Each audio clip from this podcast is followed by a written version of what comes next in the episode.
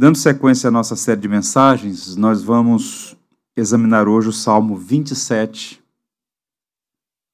Vencendo a Tirania do Medo. É o tema da nossa mensagem à luz de Salmo 27. Diz assim então a palavra de Deus.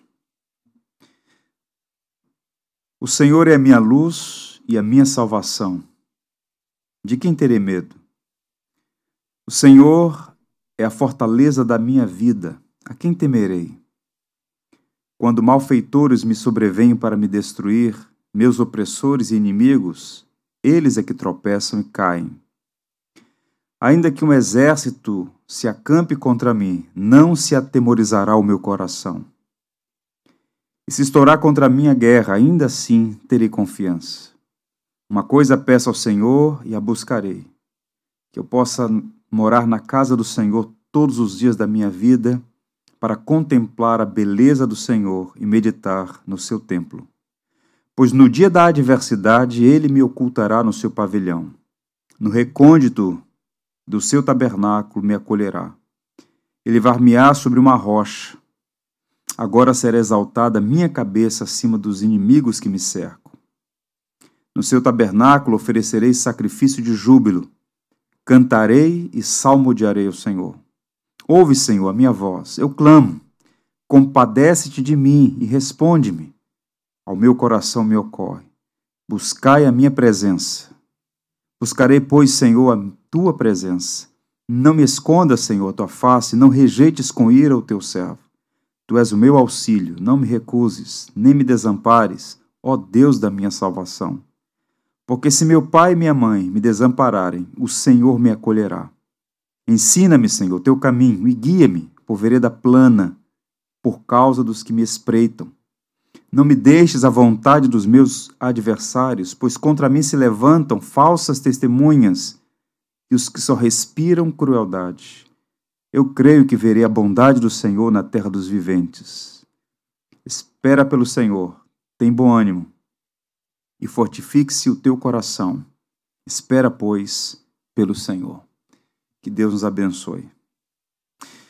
O mundo vive, irmão, sob a tirania do medo. Nunca, em nenhum outro momento da história, os problemas relacionados ao medo tiveram uma proporção tão grande quanto agora. Fobia, por exemplo, que é uma palavra de origem grega, é usada frequentemente, se tornou uma palavra popular. A lista de fobias, de medos, é impressionantemente grande. Crises de ansiedade e medo entubam, imobilizam e tiranizam a alma. Vejam comigo: medo de fracassar na vida, medo de ser criticado, de ser rejeitado, medo de perder o emprego, medo de casar, medo de não casar, medo de doença, medo de morte, medo do desconhecido. A lista é enorme. O medo, portanto, é uma realidade que nos acompanha em várias fases da nossa vida.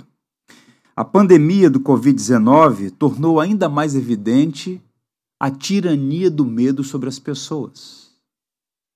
Por causa do medo, Pessoas estão dispostas a sacrificar a própria liberdade. Por isso, lá atrás, C.S. Lewis dizia que o medo é inimigo da fé porque manipula as nossas emoções. O medo só aumenta a sensação de perigo, drena as nossas forças e embaça os nossos olhos. O Salmo 27 ele é muito oportuno para pensar sobre como vencer a tirania do medo que a todos perturba. Esse salmo foi escrito entre a tensão da vida real, com seus problemas, e um Deus de graça, que nunca desampara os seus. É um salmo que expõe o coração de um homem que venceu a tirania do medo, mas não o fez como um herói grego, mas como um servo do Senhor, que buscou em Deus a graça necessária para viver uma vida em paz e não tiranizada pelo medo. Qual é o contexto do Salmo 27? Esse salmo foi escrito por Davi, um dos muitos salmos escrito pelo rei músico. Muito provavelmente na ocasião em que ele se encontrava no exílio por conta da perseguição do rei Saul. Tanto é que, de acordo com o título que aparece na Septuaginta, o Antigo Testamento na língua grega, é dito que esse salmo foi escrito antes de Davi ter sido ungido. Com esse pano de fundo, percebe-se claramente que os dias não eram fáceis, eram dias de intensa tribulação. A vida de Davi está correndo perigo, homens maus e sanguinários estão à sua procura a fim de matá-lo. A reputação dele estava destruída por conta das difamações e calúnias. O tom do salmo é de uma batalha e ele está sob fogo pesado, de alto calibre. No entanto, que, é que a gente percebe nesse salmo? E aqui, essa conexão com a nossa vida hoje, aqui e agora, é que, embora ele estivesse passando pelo vale mais sombrio, ele se manteve firme e pôde declarar com ousadia já na entrada do salmo, no verso 1. O Senhor é a minha luz e a minha salvação, de quem terei medo? O Senhor é a fortaleza da minha vida, a quem temerei? Perceba que no verso de entrada, no verso de abertura do salmo, temos aqui uma pérola que exibe a multiface de Deus, essa multiface graciosa do nosso Senhor. E Davi faz de imediato três afirmações que revelam a base da sua confiança em Deus. Que afirmações são essas? Primeiro, o Senhor é a minha luz, ele diz. Curioso notar que esta é a primeira vez nos Salmos que luz é empregada como metáfora para Deus. Quando você faz uma leitura cuidadosa do Antigo Testamento, muitas vezes Deus está associado à luz. Como, por exemplo, o profeta Miqueias, que muito aprecio, Lá no capítulo 7, verso 8, ele diz: Se eu morar nas trevas, o Senhor será minha luz. Portanto, a figura de Deus como luz é recorrente no Antigo Testamento, mas aqui nos Salmos é a primeira vez que é empregada. Observe que escuridão é um símbolo de perdição moral e existencial. No caso de Davi aqui, ele está falando da sua crise espiritual e ele olha para Deus e diz: O Senhor é a minha luz.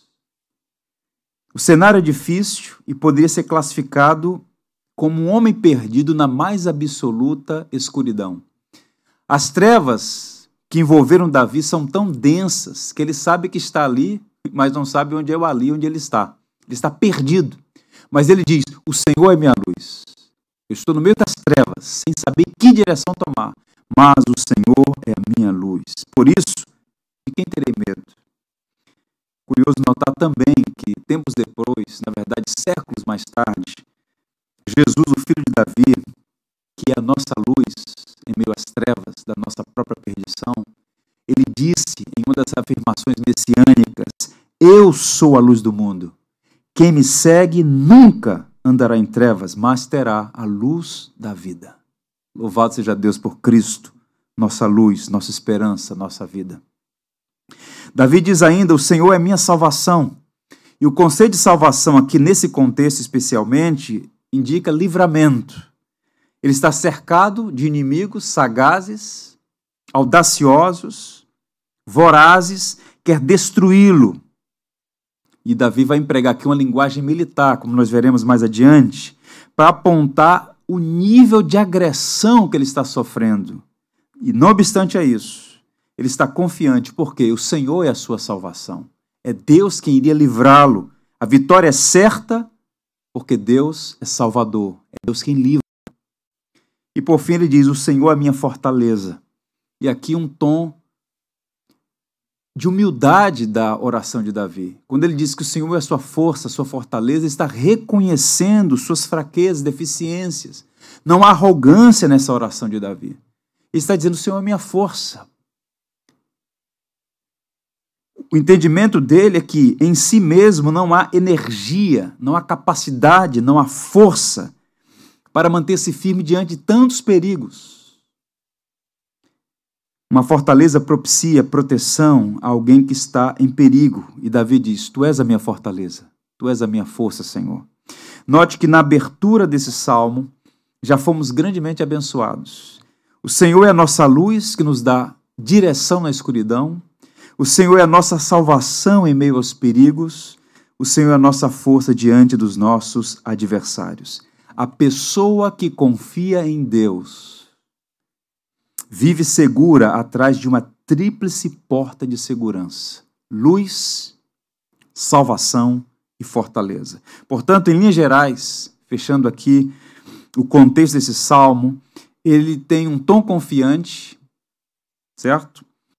Não desesperado, ainda que ele esteja em dificuldades, ele está confiante de que o Senhor pode sustentá-lo no meio daquela tormenta. Esse salmo está dividido em três sessões, e cada bloco o autor apresenta uma face sombria do medo e como Davi pôde superá-las. Vejamos então os medos que tiranizavam a Davi e como ele recebeu graça para superá-los. Primeiro, o medo das circunstâncias. A partir do verso 2, nós lemos assim: Quando malfeitores me sobrevêm para me destruir, meus opressores e inimigos, eles é que tropeçam e caem. Ainda que um exército se acampe contra mim, não se atemorizará o meu coração. Se estourar contra a minha guerra, ainda assim terei confiança. Eu tenho dito aos irmãos que uma das coisas que nos fascinam nos Salmos é a honestidade dos seus escritores. Davi não fecha os olhos para os problemas, ele não está aqui falseando a realidade. A linguagem que ele emprega aqui denota que o problema existe e é grave. Não se trata de algo imaginário, coisa da sua cabeça, ele está num vale sombrio. E a linguagem que ele usa aqui é que ele está sob ataque inimigo. Movido por inveja, Saul, que à época é o rei de Israel, está mobilizando seu exército para caçar Davi, como se caça um animal. E a intenção é essa: colocar a cabeça de Davi a prêmio, porque Saul vê a Davi como uma ameaça. É uma luta desigual, injusta. Davi sente-se acossado por conta daquela circunstância. Observe que Davi não sabe como será o ataque inimigo, ele não sabe se vai acontecer de maneira repentina, como uma fera em busca da sua presa. Ele não sabe se seus adversários estão com a estratégia de longo prazo, preparando um cerco. Ele não sabe se o inimigo está aguardando o momento oportuno para um ataque repentino. Deve estar na escuridão, sem saber quando será esse ataque, mas sentindo-se pressionados. Davi fala de malfeitores. Lá no verso 12, ele diz assim: olha, eles só respiram crueldade eram inimigos. A vida de Davi estava sob perigo. Ele não é ingênuo. Ele tinha os olhos abertos para a realidade. Agora, o que, é que nos interessa aqui? Seja o que for, façam o que façam, Deus faria com que eles tropeçassem e caíssem. Não era Davi que ia proteger a si mesmo, embora alguns cuidados precisassem ser tomados. Mas ele está dizendo que o Senhor é a sua luz, o Senhor é a sua salvação, o Senhor é a sua fortaleza. Agora, a pergunta que essas afirmações impõem a nós, como leitores do texto, de onde vem essa confiança de Davi? Se ele não tem gerência das circunstâncias, se os seus inimigos respiram crueldade, se ele se vê cercado por um exército inimigo, de onde vem essa confiança? A confiança em público é sinal de uma piedade em particular. Davi tem confiança porque ele conhece a Deus. Ele tem intimidade com Deus, comunhão com Deus. Isso faz toda a diferença quando o medo bate à porta. A confiança de Davi é sustentada pela convicção de que a sua vida está nas mãos do Senhor. O Salmo 139, por exemplo, Davi diz algo importantíssimo para que não sejamos perturbados quando nos encontramos em situação de adversidade. Ele diz: Todos os meus dias estão contados no teu livro. Ele sabia que a providência divina é que governa as coisas. E aí no verso 4 ele apresenta um desejo santo, um desejo que revela o coração de Davi. Verso 4 diz: Uma coisa peço ao Senhor, e a buscarei, que eu possa morar na casa do Senhor todos os dias da minha vida para contemplar a beleza do Senhor e meditar no seu templo. Muito provavelmente ele está no deserto da Judéia. Ele está como exilado, em fuga, longe do santuário do Senhor, mas ainda assim, seu desejo de oração é por comunhão com Deus. A essa altura da revelação, Deus está em Sião. O templo não havia sido construído, havia tenda, o tabernáculo. Davi tem desejo de voltar a Jerusalém, de cultuar comunitariamente, de estar com seus irmãos de fé. Ele diz: Senhor, uma coisa eu peço, e eu vou buscar isso que eu possa morar na casa do Senhor todos os dias da minha vida, para contemplar tua beleza e meditar no teu templo. Desejo santos. Santo Agostinho, comentando essa passagem, disse: Chama-se casa o lugar onde permaneceremos para sempre. Na terra há tendas, lá teremos uma casa. Ou seja, a piedade de Davi, a comunhão dele com o Senhor, sendo um instrumento para tranquilizar sua alma Davi fala de contemplar, por exemplo, a beleza do Senhor. Eu li recentemente uma obra do Thomas Brooks, um pastor inglês do século XVII, ele disse assim: Cristo é admirável, Cristo é muito admirável, Cristo é o mais admirável, Cristo é sempre admirável, Cristo é totalmente admirável. Esse tipo de piedade, de anseio por Deus, de desejo por Deus, é fundamental. Porque quando se vê completamente cercado por inimigos, sem forças em si mesmo para lidar com aquelas questões, ele diz: Olha, o Senhor é minha luz, o Senhor é minha salvação, o Senhor é minha força. Eu tenho um desejo, estar na casa do Senhor para sempre. Santos desejos. Qual é a sua uma coisa peço ao Senhor. Pare e pense por um minuto. Se hoje lhe fosse dado o privilégio de ser atendido em um único pedido, qual é para você a sua maior necessidade? Uma coisa peço ao Senhor. Aquilo que controlar o seu coração exercerá influência sobre suas palavras, escolhas e ações. Nosso problema, irmãos, é que, via de regra, nosso coração diariamente é bombardeado por ídolos que tentam ocupar o lugar de Deus em nossa vida. Precisamos desejar essa contemplação da beleza do Senhor. Parte dos nossos problemas é que nossos desejos não são elevados. Somos como crianças tolas, satisfeitas na lama, quando poderiam brincar na praia. Então, o que Davi está fazendo aqui não é renunciando as coisas boas da vida. Ele está desejando algo maior, mais sublime, que de fato traz satisfação para a alma. E aí ele segue e diz assim no verso 5: Pois no dia da adversidade, ele me ocultará no seu pavilhão, no recôndito do seu tabernáculo me acolherá, elevar-me-á sobre uma rocha.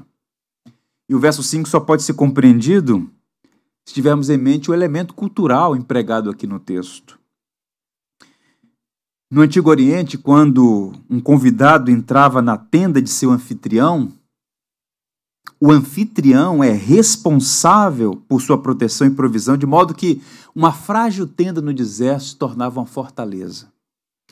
Então, Davi está dizendo: no dia da adversidade, Deus vai me recolher no seu tabernáculo, na sua tenda, no seu pavilhão. Vou me sentir seguro, porque quem me convidou para estar com ele é o próprio Senhor. E diz mais: se a situação é instável, insegura, incerta, ah, meus irmãos, o Senhor vai me levantar e me colocar sobre uma rocha. Em outras palavras, da segurança, estabilidade, firmeza. Davi está falando como Deus trabalha para dissipar os medos que nos afligem, o medo das circunstâncias. E aí no verso 6 ele tem um rompante de louvor e adoração e diz assim: Agora será exaltada a minha cabeça acima dos meus inimigos que me cercam. No seu tabernáculo oferecerei sacrifício de júbilo, cantarei e salmodiarei ao Senhor. Comunhão. A comunhão de Davi com Deus era a base para superar o medo das circunstâncias adversas. Sob o ponto de vista humano, ele estava em desvantagem. Mas com Deus ao seu lado, ele diz: não há o que temer. Ou como disse alguém, Deus mais um é maioria. Essa confiança é possível aos que conhecem e confiam no Senhor. A essa altura da nossa reflexão, eu queria dar a você duas sugestões de como esse texto se aplica à nossa vida e como é importante não apenas ouvir, mas praticar o ensino da Escritura. A primeira verdade que tem relação direta com a nossa vida, hoje, aqui e agora, é a seguinte: você pode experimentar a tirania do medo como um exército inimigo acampado na sua porta, mas pode confiar em Deus. O problema é real, não é imaginário. Havia um exército no encalço de Davi, ele está se sentindo acossado. No entanto, ele diz: O Senhor é minha luz, o Senhor é minha salvação, o Senhor é minha força, não temerei. Em outras palavras, existe um poder misterioso nas circunstâncias que podem provocar medo em nós. Davi não é um herói grego. Ele não é um estoico, suprimindo emoções, não. Mas ele está experimentando paz no vale um descansar na providência que é de natureza espiritual. Agora vejam vocês todos como nós somos finitos, limitados e absolutamente frágeis. Tudo está bem hoje. Tudo parece favorável hoje, mas sem aviso prévio, tudo pode mudar. Um acidente, uma enfermidade, uma crise conjugal, o desemprego, rompimento de um noivado, uma reprovação, uma traição, circunstâncias que chegam sem aviso prévio e roubam o chão sobre o qual pisamos. Nós não temos gerência das circunstâncias, mas, sejam elas favoráveis ou não, o conhecimento de Deus, a comunhão com Deus, implicará em confiança, que não é um salto no escuro é o exercício de descansar naquele que conhece o ontem, o hoje e o amanhã no eterno agora. Deus é soberano e cuida de nós. Davi tem esse entendimento. Segunda aplicação, você não precisa de autoajuda, mas de ajuda do alto. Os gurus da autoajuda estão por toda parte. Os livros mais vendidos hoje nas prateleiras das livrarias são de autoajuda. Técnicas para que você possa dublar as circunstâncias. Palavras de ordem, confissão positiva, essas coisas todas são tolice. Tolice, tolice. Que acabam ludibriando as pessoas no momento de maior fraqueza. Observe, por exemplo, que na história dos hebreus, Davi era visto como uma lâmpada para Israel. Por exemplo, quando ele está no deserto e faz um movimento de retomada do poder contra o seu filho rebelde Absalão, ele quer ir para a batalha, então o exército diz, o seu comandante, não, o senhor fique aqui, o senhor vale mais vivo do que morto. O senhor é uma lâmpada para Israel. As pessoas viam Davi como uma lâmpada para Israel. Mas Davi não se ilude sobre si mesmo. Davi sabe que ele não é lâmpada. Davi sabe que ele não é luz. O Senhor é a minha luz. Se pudesse fazer uma comparação poética, Davi no máximo é lua. Deus é sol.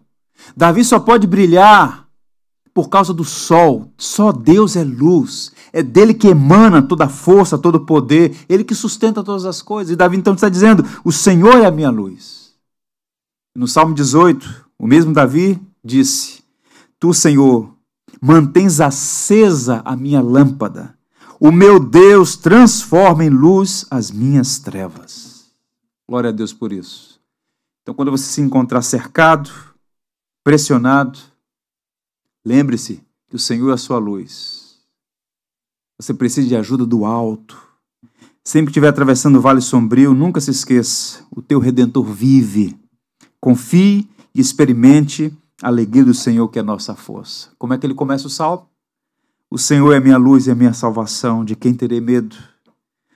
O Senhor é o meu refúgio, de quem terei medo? Segundo medo que Davi vence, o medo do fracasso. A partir do verso 7, nós temos uma mudança no tom do salmo. Observe mais uma vez a leitura dos versos 7 a 9. Ouve, Senhor, a minha voz, eu clamo Compadece de mim, responde-me. Ao meu coração me ocorre: buscai a minha presença. Buscarei, pois, Senhor, a tua presença. Não me escondas, Senhor, tua face, não rejeites com ira o teu servo, tu és o meu auxílio, não me recuses, nem me desampares, ó Deus da minha salvação. Dos versos 7 a 12, que é a segunda sessão desse salmo, há uma mudança perceptível. Por exemplo, os verbos mudam da terceira para a segunda pessoa. O próprio humor de Davi também sofre alteração. O louvor confiante dos primeiros versos passa agora por uma súplica de alguém que parece que, no meio daquele louvor, foi mais uma vez acossado pelas circunstâncias, está com medo de fracassar. Observe o verso 7. Ouve-me, Senhor, a minha voz. Eu clamo, compadece e responde-me. Davi está fazendo uma sincera súplica. Ele confia em Deus, mas tem receios. Esse é o paradoxo. Davi tem medo de fracassar. Então ele clama pela ajuda que vem dos céus. Ouve-me, Senhor. Ouve a minha voz. Eu clamo. Compadece de mim. Responde-me. Primeiro ele demonstra firme confiança e em seguida ele pede para que Deus o ajude em suas fraquezas.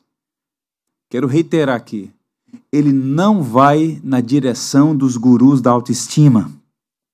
Davi não demonstra em nenhum momento autoconfiança, ele tem medo de fracassar.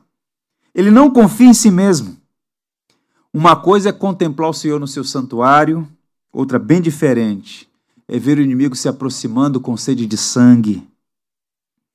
Como é que Davi reagiria se começasse a ouvir o barulho do exército inimigo se aproximando para a batalha?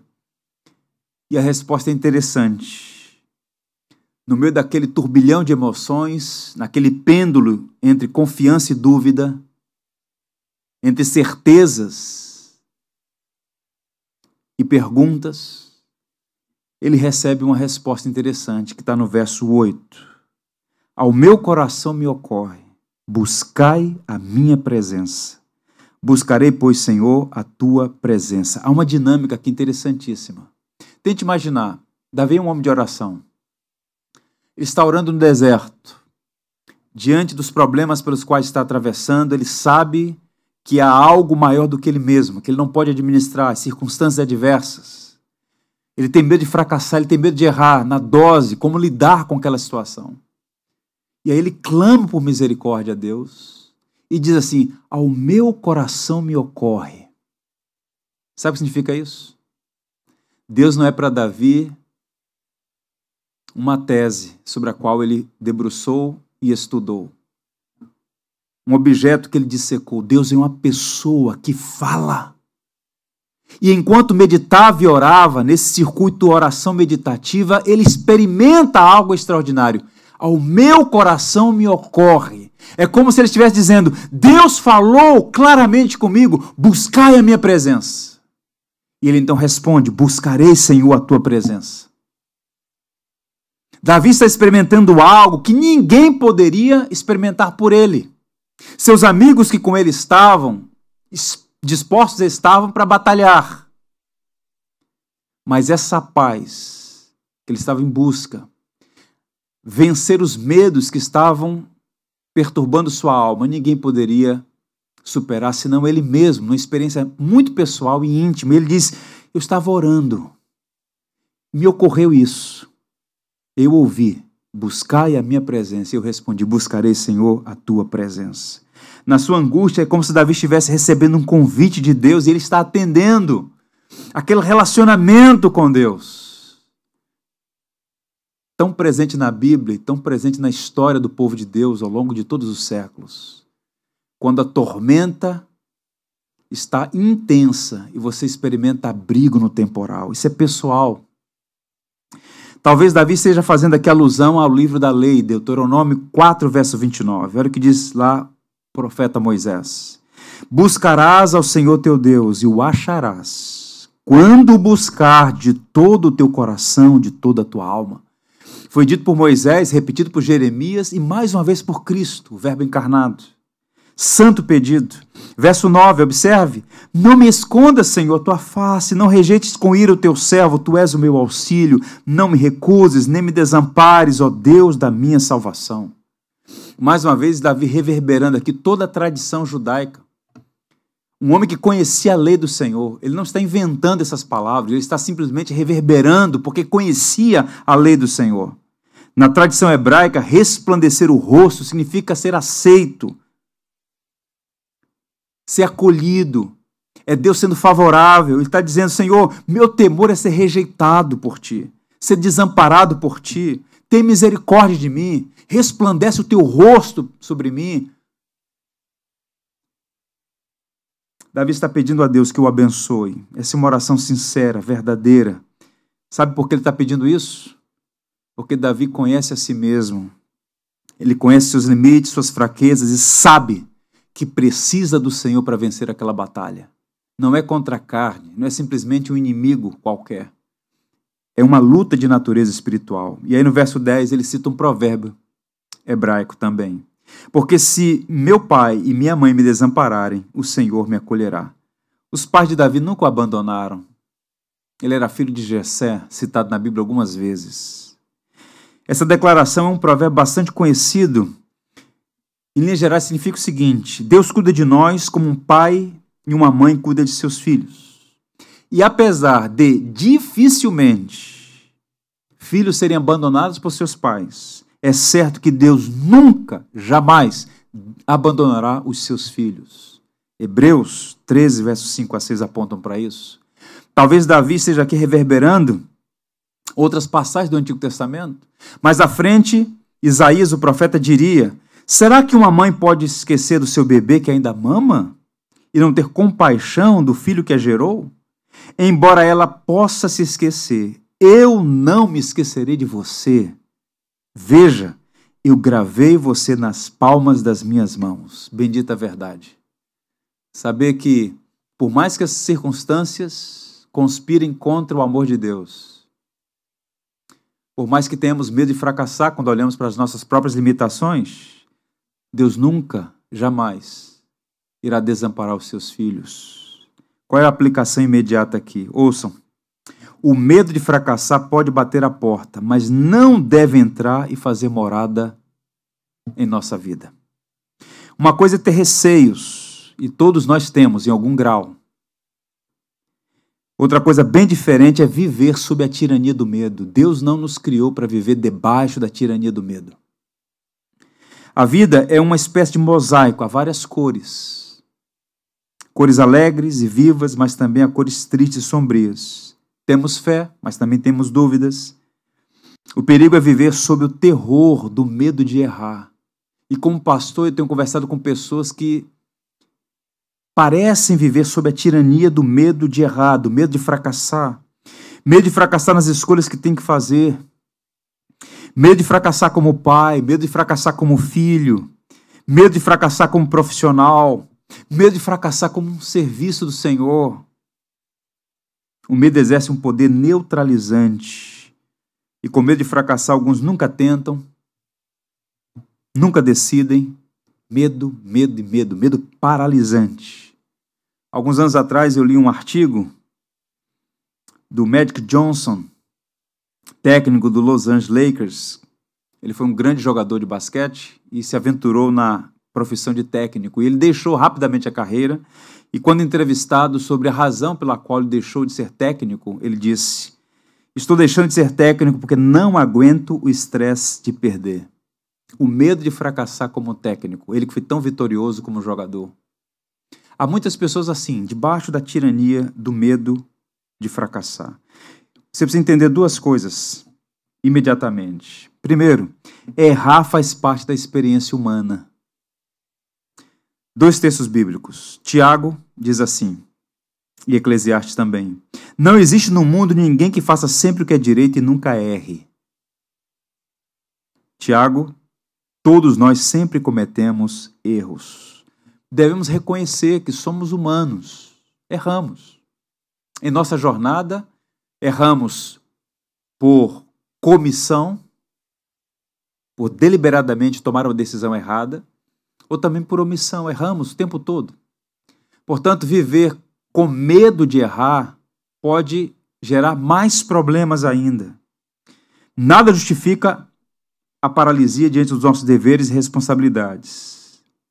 Nossas fraquezas, muito pelo contrário, devem gerar em nós uma profunda dependência de Deus para que possamos errar menos e fazer aquilo que é certo sempre quando possível. Em outra aplicação, a presença de Deus é a nossa força. A força vem dos céus. O texto diz: Não temas, porque eu sou contigo, não te assombres, porque eu sou teu Deus. Eu te fortaleço e te ajudo, e te sustento com a minha destra fiel. O medo dissipa o medo, perdão, é dissipado pela palavra de Deus. O pavor não resiste àquele que é a nossa luz e que dissipa as trevas. O John Stott, comentando esse salmo, ele diz que a coragem não pode ser mais que uma virtude estoica. Ela só é cristã quando é fruto de uma confiança tranquila em Deus. Não é aquela coragem de bater no peito e diz: ninguém vai me deter. Isso é prepotência e arrogância. A confiança que Davi tem aqui é baseado no caráter de Deus, no Deus que é nossa força, o Deus que não nos desampara, o Deus que é gracioso, rico em misericórdia, benevolente. Podemos confiar no Senhor e superar os medos, dentre os quais o medo de fracassar. E por fim, dos versos 11 a 14, nós vemos aqui Davi superando o medo do futuro. Observe então os versos 11 a 13, inicialmente. Ensina-me, Senhor, o teu caminho e guia-me por vereda plana, por causa dos que me espreitam. Não me deixes à vontade dos meus adversários, pois contra mim se levantam falsas testemunhas e os que só respiram crueldade. Eu creio que verei a bondade do Senhor na terra dos viventes. Ele está orando, mais uma vez, e a oração dele é específica. Ele está no deserto, é um tempo sombrio, de dificuldades, circunstâncias difíceis. Ele tem medo de errar, ele pede misericórdia e agora ele diz: Senhor, qual o caminho que eu devo seguir? Ensina-me. Seja o meu guia por uma vereda plana. Vereda plana que indica o que é correto aos olhos de Deus, não por atalhos, labirintos, mas por uma vereda plana, reta. Porque há muitos que me espreitam. Parece que Davi está dizendo: Olha, eu vou vencer essa batalha, mas vai, vão surgir outras. Não me deixe, Senhor, à vontade dos meus adversários, pois contra mim se levantam falsas testemunhas. Essa gente só respira crueldade. Davi era um sábio e experiente soldado. Ele percebeu que uma única vitória não garantia que o inimigo cessaria seus ataques. Eles são homens maus que respiram crueldade, como ele vai dizer. Talvez o inimigo fosse recuado, ou melhor, talvez eles tivessem recuado e Davi estivesse preocupado com o retorno deles, mas o ponto é: Davi está inquieto em relação ao amanhã, em relação ao futuro. Ele então pede a Deus que o guarde, que o abençoe e que lhe instrua no que deve fazer. Ele está falando sobre expectativas futuras. Agora pergunte a si mesmo: não é essa uma das questões que mais nos perturbam a alma? Medo do futuro? Como será o amanhã? O que nos reserva? Há uma escritora holandesa que resistiu ao nazismo no contexto da Segunda Guerra Mundial, Corrie te Boom, e ela disse algo extraordinário. Talvez um texto mais bonito sobre essa relação entre medo do futuro, ansiedade. Disse ela: A preocupação é levar o fardo de amanhã com a força de hoje. É carregar dois dias de uma vez só. É mover-se para o amanhã antecipadamente. A preocupação não esvazia o amanhã da sua tristeza. Ela esvazia o hoje da sua força. Que palavra de sabedoria. Cuidado, muito cuidado com preocupações, com inquietações, Basta cada dia o seu mal, disse Jesus. Então, o medo do futuro tem drenado as energias das pessoas e elas muitas vezes não conseguem avançar, não conseguem caminhar, não conseguem celebrar a vida. Elas fazem prévias imaginárias e vivem debaixo da tirania do medo. Qual é a aplicação para nós aqui? As incertezas quanto ao futuro podem trazer uma terrível insegurança mas o Senhor é a garantia da nossa segurança e a fonte da nossa paz. Não tenha medo do futuro, meu irmão. Não tenha. Você serve a Deus, que é eterno, que conhece todas as coisas e trabalha em favor dos que nele esperam. Algumas verdades libertadoras, eu só vou apenas ler por conta do nosso tempo. Guarde isso porque vai ajudá-lo na sua luta contra a tirania do medo, em particular o medo do futuro. O que é que nos aguarda? O que é que está reservado a nós? Primeiro, nós não temos controle do futuro. Parece chover no molhado, mas como nós gostamos de ter controle das coisas? Você não tem, eu não tenho, nenhum de nós. Não temos controle do futuro. Está fora da nossa gerência. Não é prerrogativa nossa. Isso não quer dizer que devamos ser irresponsáveis, não. Podemos ser previdentes, podemos fazer planos, mas a palavra última é sempre do soberano. É sempre do Criador e legislador, é sempre do nosso Salvador. Tiago diz assim, colocando em xeque a presunção dos cristãos para os quais ele escreve, no capítulo 4, versos 14 a 15. Vós não sabeis o que sucederá amanhã. Essa é a premissa básica. Você não sabe o que vai acontecer amanhã. Que é a vossa vida? Fala para mim aí. Que é a vossa vida? Sois apenas como a neblina que aparece por um instante e logo se dissipa.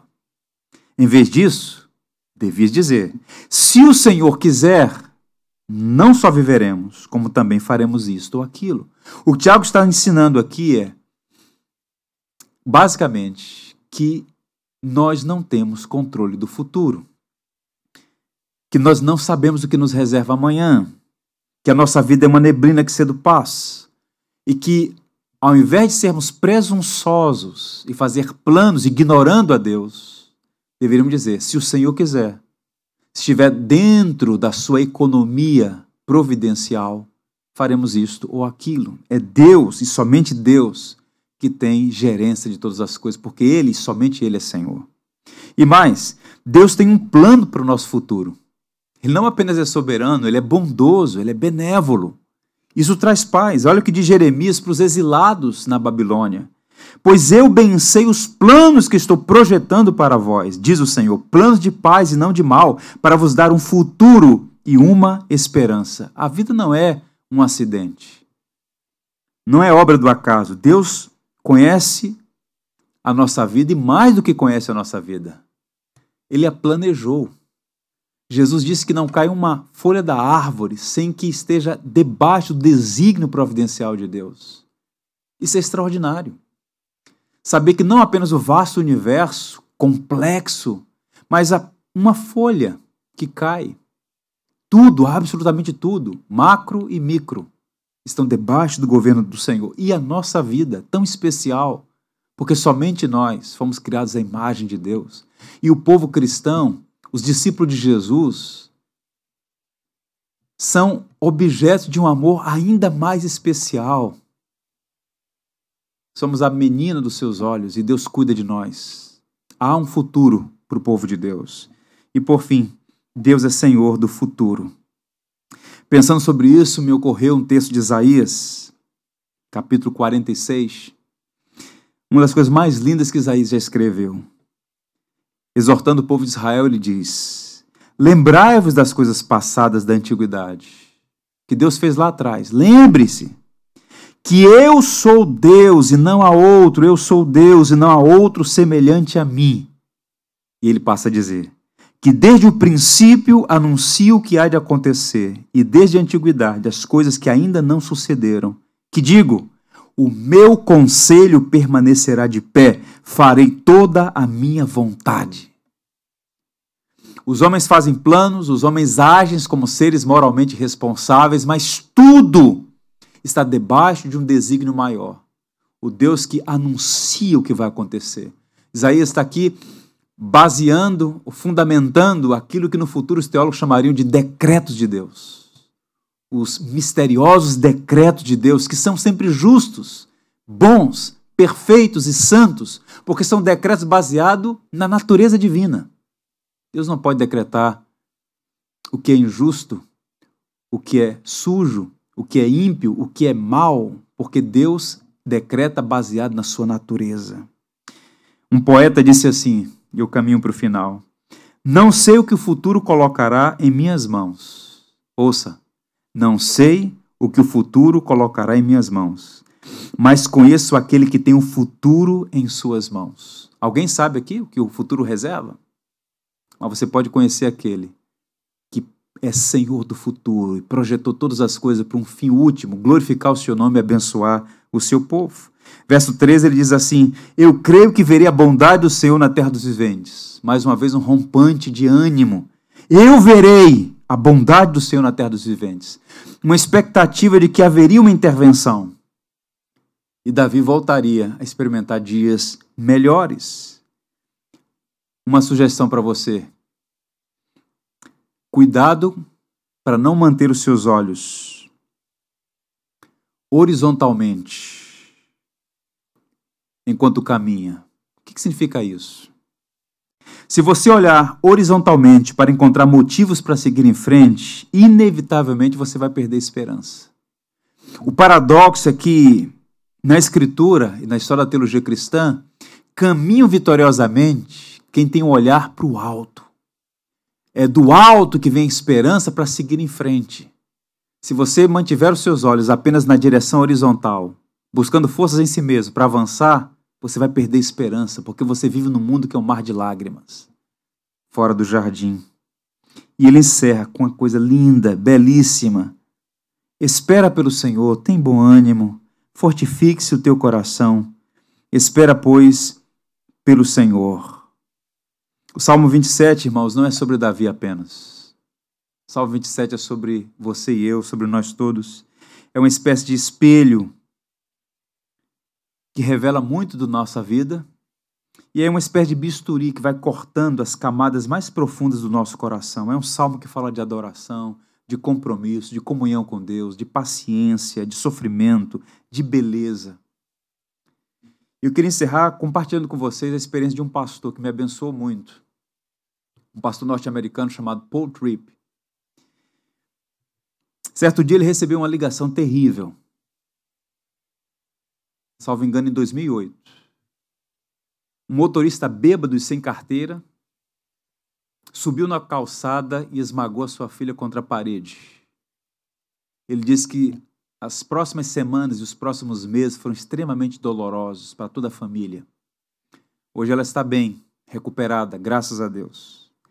E ele então escreveu um livro chamado Abrigo no Temporal. A introdução do livro é um bálsamo. Eu quero encerrar lendo para você. Farei uma leitura pausada, cuidadosa, no sentido que você possa capturar mensagens desse salmo. Não viva sob a tirania do medo.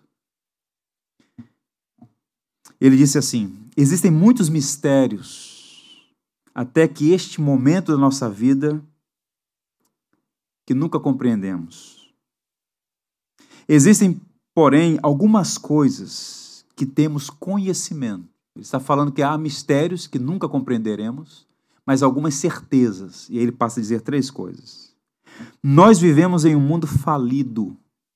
Nós não recebemos nenhuma autorização para sair da ruína deste mundo simplesmente porque somos filhos de Deus. Filhos de Deus experimentam tragédias. Filhos de Deus são acometidos de doenças terríveis.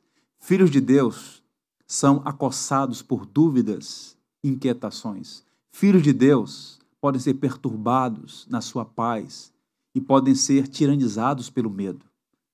Nós não pertencemos ao mundo, mas vivemos no mundo. Segundo, ele diz: existe um Deus de graça que vai ao encontro de seus filhos em momentos de trevas e dificuldades. Vale a pena correr para ele, vale a pena esperar por ele. Ele traz descanso quando parece que não há como e onde repousar. Experimente, então, esse descansar no Senhor. E por fim ele diz: Você e eu não fomos projetados para seguir o nosso caminho neste mundo caído com nossas próprias forças. Nós fomos destinados a existir com os olhos cheios de beleza da presença de Deus e o coração descansando no cuidado de Sua bondade. Siga em frente, escoltado pela bondade e pela misericórdia de Deus. Que o Senhor nos abençoe e o Senhor nos guarde. Qual é a paráfrase dos primeiros versos do Salmo 27? Ele é a nossa luz de modo que não precisamos temer escuridão. Ele é nossa força, de modo que não precisamos temer por nossas próprias fraquezas. Ele é nossa salvação. Portanto, a vitória é certa. Que o Senhor os abençoe. Possamos ser vitoriosos sobre aquelas inquietações da alma. Vamos orar então. Pai, nós te damos graças e louvamos o teu nome, pois podemos usar as palavras de Davi como nossas palavras. Tu és a nossa luz, a nossa salvação e a nossa fortaleza. Vivemos no mundo caído e por vezes nos encontramos com inimigos à porta. O medo nos persegue. São circunstâncias difíceis, medo de fracassar, medo do futuro. Senhor, tu sabes de todas as coisas. Tem compaixão e misericórdia de nós. Ajuda-nos a permanecer com os nossos olhos no Senhor. Trabalha em nosso coração moldando-nos de modo que tenhamos santos desejos, que possamos dizer de modo sincero: uma coisa peço ao Senhor. Por vezes nós nos perdemos desejando tantas coisas que, conquanto boas, não são as mais importantes. Que na manhã de hoje sejamos confrontados com essa verdade. Estamos em busca de quê? Qual é o nosso alvo? Que o alvo de Davi seja o nosso. Uma coisa Peço ao Senhor e a buscarei que eu possa habitar na casa do Senhor para sempre. Vivemos em tendas. Ó Senhor, prepara o nosso coração para a morada celestial. E que nas adversidades desse tempo o Senhor possa mesmo nos guardar no seu pavilhão e colocar os nossos pés sobre a rocha bendita que é Cristo. Fica conosco, Senhor. Caminha. Somos seres dúbeis. Vacilamos. Ora temos fé, ora temos dúvida. Ora louvamos, ora murmuramos. Tem compaixão de nós e ajuda-nos a crescer na comunhão e na intimidade com o Senhor, para que em nossa jornada tenhamos plena confiança de que vale a pena esperar no Senhor. Não precisamos temer o futuro, porque o futuro está nas Suas mãos e o Senhor sempre cuidará de nós. Abençoa todas as famílias que acompanham essa transmissão, abençoa esta igreja e permita que possamos viver como seres livres pela graça do Evangelho. Que a tirania do medo não tenha poder sobre nós. Oramos agradecidos por Jesus Cristo, Ele que é a nossa luz, nossa salvação, a nossa força. Em nome dele, para a glória dele. Amém. Por tens feito, por tudo que vais fazer por tuas promessas e tudo que és. Eu quero te agradecer com todo o meu ser. Te agradeço,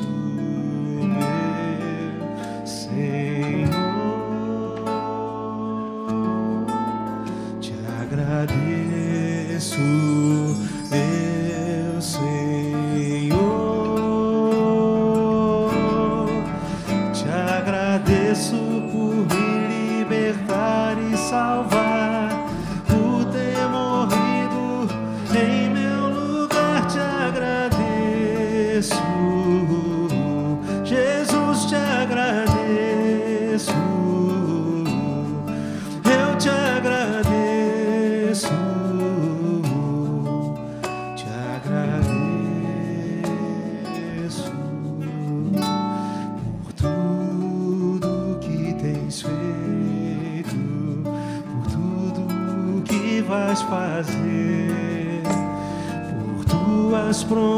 Promessas e tudo que és. Eu quero te agradecer com todo o meu ser. E aí? Te agradeço,